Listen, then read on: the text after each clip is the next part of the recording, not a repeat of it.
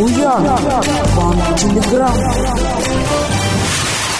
Владимир, Буян ТВ, Михаилу Буянову, говорят, из-за долгов за свет судебные приставы могут арестовывать имущество, банковские счета, ограничить выезд за границу. Валентин Срубов, Ковровский район. Да, это правда. Но это вынужденные меры к злостным неплательщикам. Долг Владимирской области перед гарантирующим поставщиком электроэнергии «Энергосбыт Волга» составил уже 1,6 миллиарда рублей. По этой причине в канун отопительного сезона энергосистема региона 33 может приступить как к отключению рубильника, так и к принудительному через суд взысканию задолженности.